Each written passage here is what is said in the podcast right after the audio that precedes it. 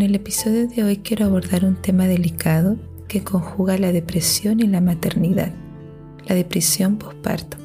Aproximadamente hace un mes mi esposo y yo vimos una película llamada Un respiro en la oscuridad. La historia narra sobre una escritora e ilustradora de libros infantiles con misivas positivas para el desarrollo de los mismos. La protagonista, siendo mamá primeriza, enfrenta una crisis de ansiedad que no logra controlar.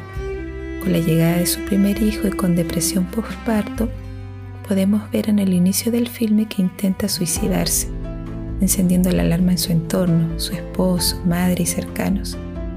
Ella recibe apoyo profesional, cuidados familiares, pero es su profesión su especial refugio. Internamente afronta miedos, ansiedades, sobreprotección y pensamientos que la atormentan que no le permiten disfrutar de su nueva etapa. La representación de la actriz la considero muy acorde y real. Me parece un acierto de la película cómo aborda los sentimientos y problemáticas que enfrentan muchas mujeres. Me hizo recordar mis propias vivencias personales y mi lucha con la depresión postparto, especialmente aquellas sutilezas que pasan desapercibidas, el malestar constante, tratar de hacer lo necesario en la vida diaria pero sin sentido y con mucho esfuerzo, experimentar falta de energía y desesperanza. Quiero leerte un extracto muy pequeño, un diálogo entre el profesional de salud mental y la protagonista. Y más recientemente, ¿cómo estuvo en el embarazo? pregunta el profesional. Me las arreglé, responde la protagonista. Y después del parto, fue más o menos lo mismo que viví casi toda mi vida. Me sentía desgraciada y muy débil, como si cualquier otra mujer pudiera cuidar mejor de Teddy. A medida que avanzaba la película, mi esposo y yo estuvimos en silencio absoluto procesando. Algunos de los diálogos entre la pareja y la protagonista son conversaciones que con mi esposo hemos tenido.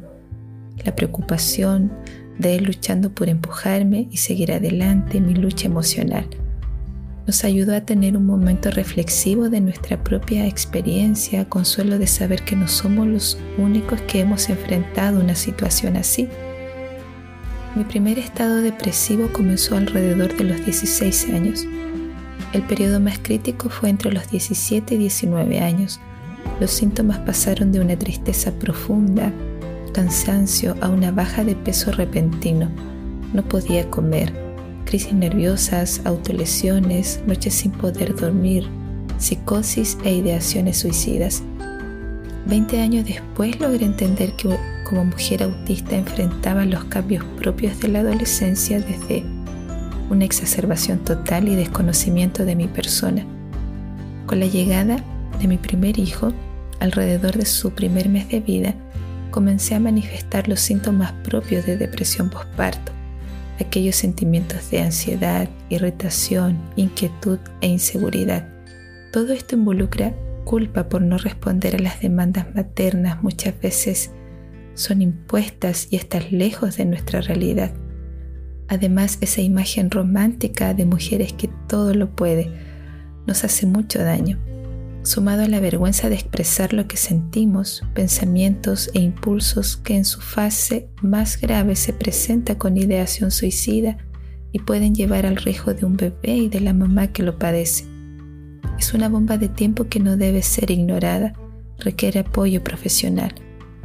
Buscando información al respecto me parece muy importante compartir sobre maternidad y autismo. Leía que las madres autistas presentan una mayor incidencia de padecer depresión postparto. Son mayores las dificultades para llevar a cabo las múltiples tareas de la maternidad y del hogar, además de dificultades para crear ambientes sociales para sus hijos. La ansiedad es mayor y la percepción de baja comprensión del entorno familiar y profesional agudiza los síntomas. Muchas mujeres autistas pueden sentirse estigmatizadas al ser madres o querer serlo por sus características y dificultades en el ámbito social y comunicativo, disminuyendo su seguridad para afrontar la maternidad.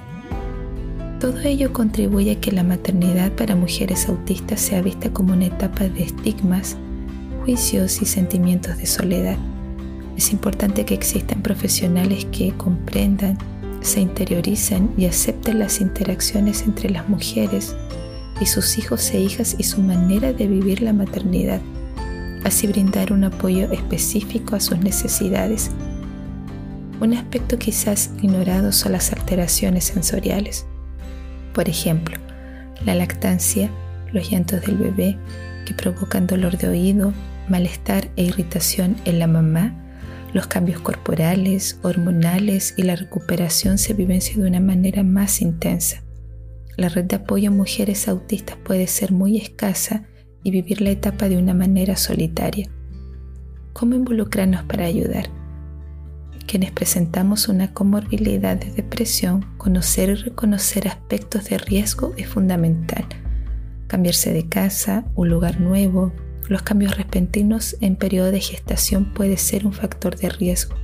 Contar con una red de apoyo es fundamental. Recibir asistencia y guía es imprescindible desde la empatía. Debemos tener oídos grandes para escuchar y acompañarnos juzgando. Se requiere de personas de confianza. No focalizarse en si una mamá puede cuidar o no a su bebé. Las condiciones, obviando la depresión en sí espacios para hacer algo agradable y descanso intencionado es muy importante. Un acompañamiento profesional adecuado puede orientarnos a sobrellevar los síntomas y malestar e ir superando los sentimientos de tristeza e irritabilidad. Buscar apoyo de un profesional especialista en autismo. La maternidad es difícil sobre todo cuando eres primeriza, teniendo conciencia si eres una persona neurodivergente, sin duda ayudará y permitirá transitar mejor la maternidad. Yo recomiendo el filme, logra plasmar muy bien lo silencioso que es vivir con depresión postparto, una mamá que ama a sus hijos, pero puede llegar a un nivel de desesperación en que el suicidio es la única alternativa para romper con el dolor. Si necesitas ayuda, no dudes en buscar hay un respiro y tiene solución. Espero te sirva la información. Nos encontramos en el siguiente episodio. No olvides suscribirte y compartir. Me despido afectuosamente.